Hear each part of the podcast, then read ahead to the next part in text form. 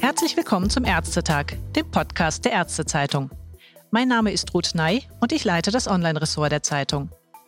Nach bisherigen Erkenntnissen erkranken Kinder im Vergleich zu Erwachsenen meist weniger schwer an Covid-19 und haben eine deutlich bessere Prognose.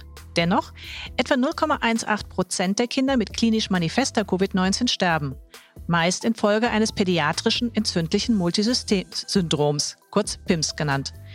Insgesamt liegt die für Kinder errechnete Mortalität allerdings nur bei 0,0018 Prozent. Diese Zahlen wurden jüngst bei einem Pädiatrie-Update genannt. Zugleich arbeiten die Hersteller der Covid-19-Vakzinen mit Hochdruck daran, Studiendaten zur Impfung von Kindern ab 12 Jahren und auch jünger zusammenzutragen und eine entsprechende Zulassung zu erhalten. Doch braucht es eine solche Impfung angesichts der geringen Morbidität und Mortalität in dieser Altersgruppe? Oder ist eine Impfung gerade wichtig, um den Jugendlichen wieder den Weg zur Normalität zu öffnen? Welche Argumente für oder gegen eine Impfung sprechen, möchte ich heute im Podcast mit Dr. Thomas Fischbach erörtern. Er ist sowohl als niedergelassener Pädiater in eigener Praxis tätig, als auch berufspolitisch als Präsident des Berufsverbands der Kinder- und Jugendärzte aktiv. Ein herzliches Hallo am Telefon, Dr. Fischbach. Ja, schönen guten Tag, Frau Ney. Dr. Fischbach, die amerikanische Zulassungsbehörde FDA hat nach Kanada nun gerade ebenfalls grünes Licht für die Impfung mit dem BioNTech-Impfstoff Comirnaty für Kinder ab zwölf Jahren gegeben. Von der Europäischen Arzneimittelagentur wird eine Entscheidung dazu gleich im Juni erwartet. Wie sieht denn das der Berufsverband der Kinder- und Jugendärzte? Würden Sie eine solche Zulassung begrüßen?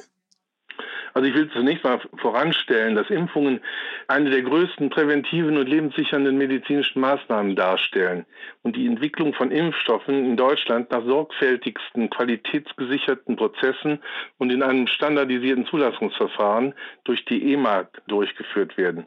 Dann kommt es bei uns ja noch zu einer Bewertung durch die STIKO, bevor eine Impfempfehlung ausgesprochen wird. Das geht hier manchmal durcheinander. Mir ist das wichtig, dass das vielleicht weggeschickt Grundsätzlich zu Ihrer Frage. Der Berufsverband hat von jeher die Auffassung vertreten, die sich an die Kinderrechtekonvention der WHO anlehnt, dass Kinder einen Anspruch haben auf die bestmögliche medizinische Versorgung. Und dazu gehört halt eben auch Prävention und bei der Prävention eben auch das Impfwesen. Das ist nach wie vor unsere Position. Und von daher begrüßen wir, dass äh, Impfstoffe auch für Kinder entwickelt werden. Sie sind es ja als Kinderarzt durchaus gewöhnt, dass Eltern besorgt sind, dass eine Impfung dem Kind möglicherweise auch schaden könnte. Jetzt ist es bei den SARS-CoV-2-Impfstoffen so, dass die Wirkprinzipien so noch nicht im Einsatz waren, die Entwicklungszeit relativ kurz war. Können Sie solche Ängste nachvollziehen und was können Sie dem entgegnen zum Nutzen und zum Ziel der Impfungen? Also es geht ja auch alles durcheinander. Also es ist keineswegs so, dass es sich hierbei um Lebendimpfstoffe handelt eine völlig neue ja, Impfstoffform, nämlich sogenannte Vektorimpfstoffe, die es übrigens schon gegen das Dengue-Fieber und auch gegen Ebola gibt.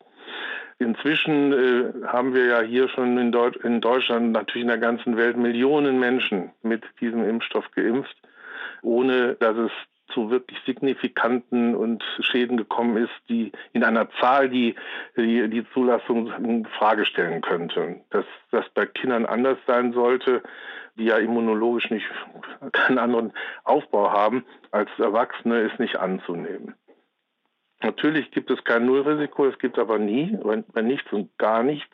Ich meine, ich bin seit 27 Jahren niedergelassen in Solingen einer großen Praxis. Ich weiß nicht, wie viele Kinder und Jugendliche ich schon geimpft habe. Und Impfkomplikationen habe ich noch keine gesehen. Und ich kenne auch in meinem Umfeld niemanden, der eine solche gesehen hat. Was aber natürlich nicht heißt, dass die nicht gibt.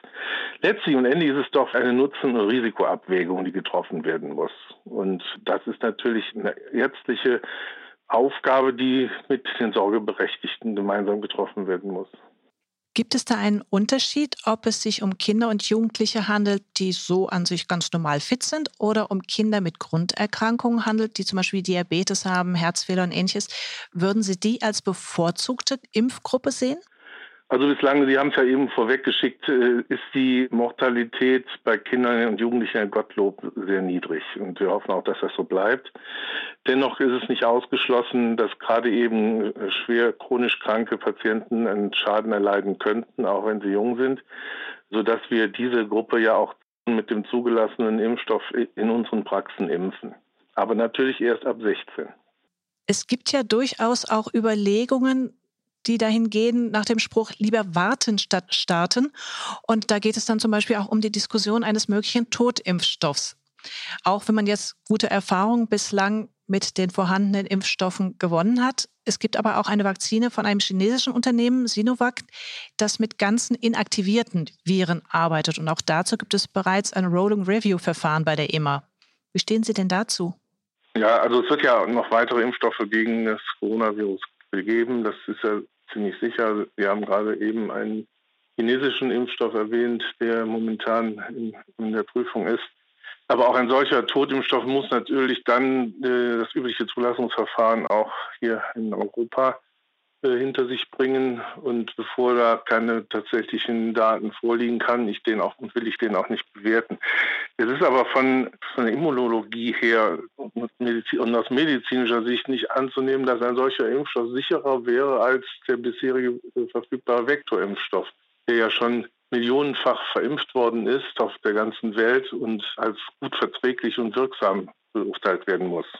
Was ist denn für Sie das wesentliche Argument für die Impfung? Ist es, dass man dadurch versucht, zumindest annähernd eine Herdenimmunität zu erreichen? Ist es eher der Schutz gegen Mutationen, dass das Reservoir für solche Mutationen möglichst gering gehalten wird? eine hundertprozentige Herdenimmunität wird wahrscheinlich eh schwer erreichbar sein. Wir haben ja auch nicht alle Erwachsenen geimpft. Das beruht ja alles auf Freiwilligkeit bisher. So ist es. Und das wird auch sicher so bleiben. So sehe ich das. Wir wollen auch keinen Impfzwang haben.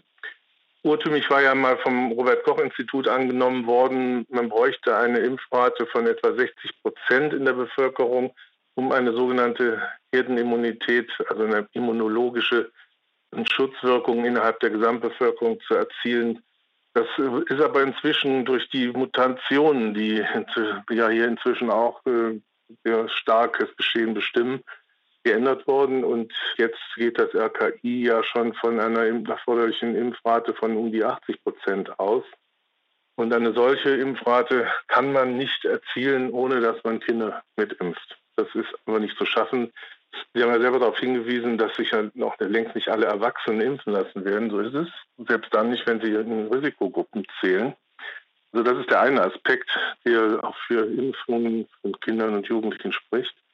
Der zweite Punkt ist natürlich schon auch der Individualschutz. Es ist ja nun keineswegs so, dass Kinder und Jugendliche gar kein Risiko tragen. Also es geht ja nicht nur darum, die Sterblichkeit zu betrachten, es geht auch um Langzeitfolgen wie beispielsweise das Long-Covid-Syndrom. Ich habe in meiner Praxis einige, ich glaube vier, die unter einem solchen Long-Covid-Syndrom leiden. Das sind Jugendliche, sportlich Aktive, die jetzt heute kaum die Treppe hochkommen.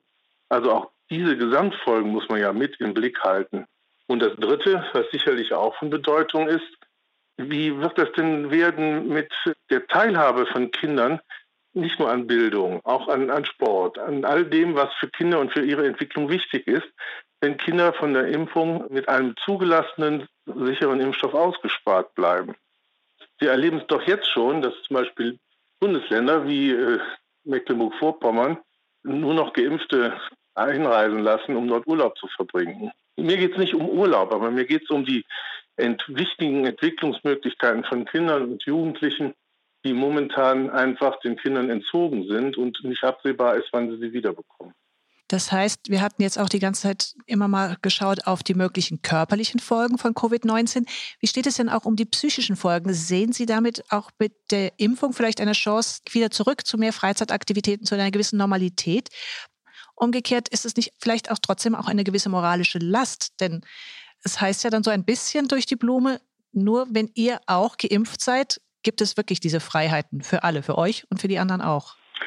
Also wir wissen ja inzwischen aus zahlreichen Studien und das entspricht im Übrigen auch dem, was wir Kinder- und Jugendärztinnen und Ärzte in unseren Praxen erleben, dass es tatsächlich schwerwiegende und gar nicht seltene psychische Beschädigungen unserer Kinder und Jugendlichen gibt.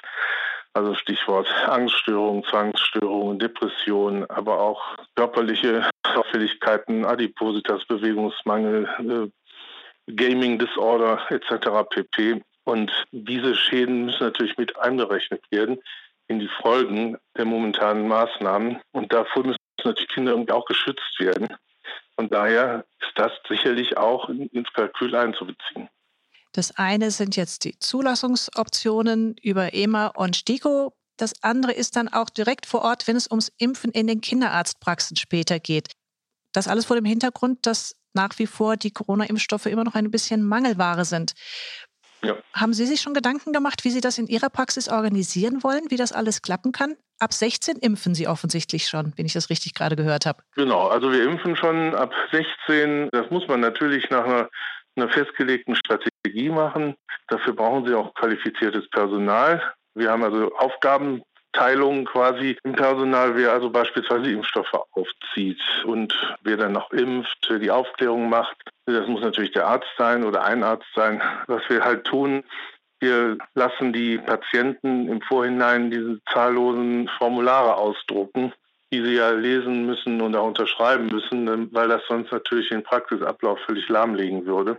Wir halten natürlich auch für Eltern, die das selber nicht hinkriegen, solche Formulare in der Praxis vor. Das heißt, es bedarf schon einer gewissen ja, Impfstrategie, auch in den Praxen. Aber damit haben wir eigentlich in der Kinder- und Jugendmedizin doch eigene Erfahrungen über viele Jahre. Wir impfen doch jeden Tag jede Menge Menschen. Das heißt, unterm Strich kann man sagen, sowohl Sie als direkt aktiver Kinderarzt als auch in Vertretung als Präsident des Berufsverbands und Kinder- und Ärzte, Jugendärzte sehen viel mehr Argumente pro Impfung der Kinder mit einem dann auch entsprechend natürlich zugelassenen Impfstoff gegen Covid-19, als dass Sie sagen würden, da sind Risiken, die ein Abwarten vielleicht sogar eher begründen würden.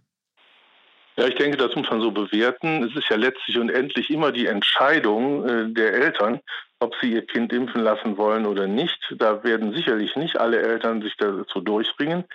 Von daher muss man sowieso abwarten, wie dann, ich sag mal, der Ansturm auch für den dann äh, hoffentlich zugelassenen Impfstoff sein wird. Ich bin der Meinung, es sollte eine vorhergehende gute Beratung eben über den Arzt Vertrauens stattfinden, also über den hausärztlichen Kinder- und Jugendarzt oder die hausärztliche Kinder- und Jugendärztin. Ich denke, dass die Eltern das auch fordern werden. Ich sage das mal mit Blick darauf, dass es ja jetzt schon in einigen Ländern Bestrebungen gibt, so eine Art Massenimpfung von Kindern in Impfzentren oder Schulen durchzuführen. Ich glaube nicht, dass das Akzeptanz findet. Wir halten das eher für kontraproduktiv, weil Eltern diese vertrauensvolle Aufklärung durch den Hausarzt oder Hausärztin brauchen. Dr. Fischbach, ich danke Ihnen ganz herzlich für diesen Einblick und für das Gespräch. Ich wünsche Ihnen noch einen schönen Tag. Dankeschön. Ja, vielen Dank, Frau Ney. Schönen Tag auch für Sie.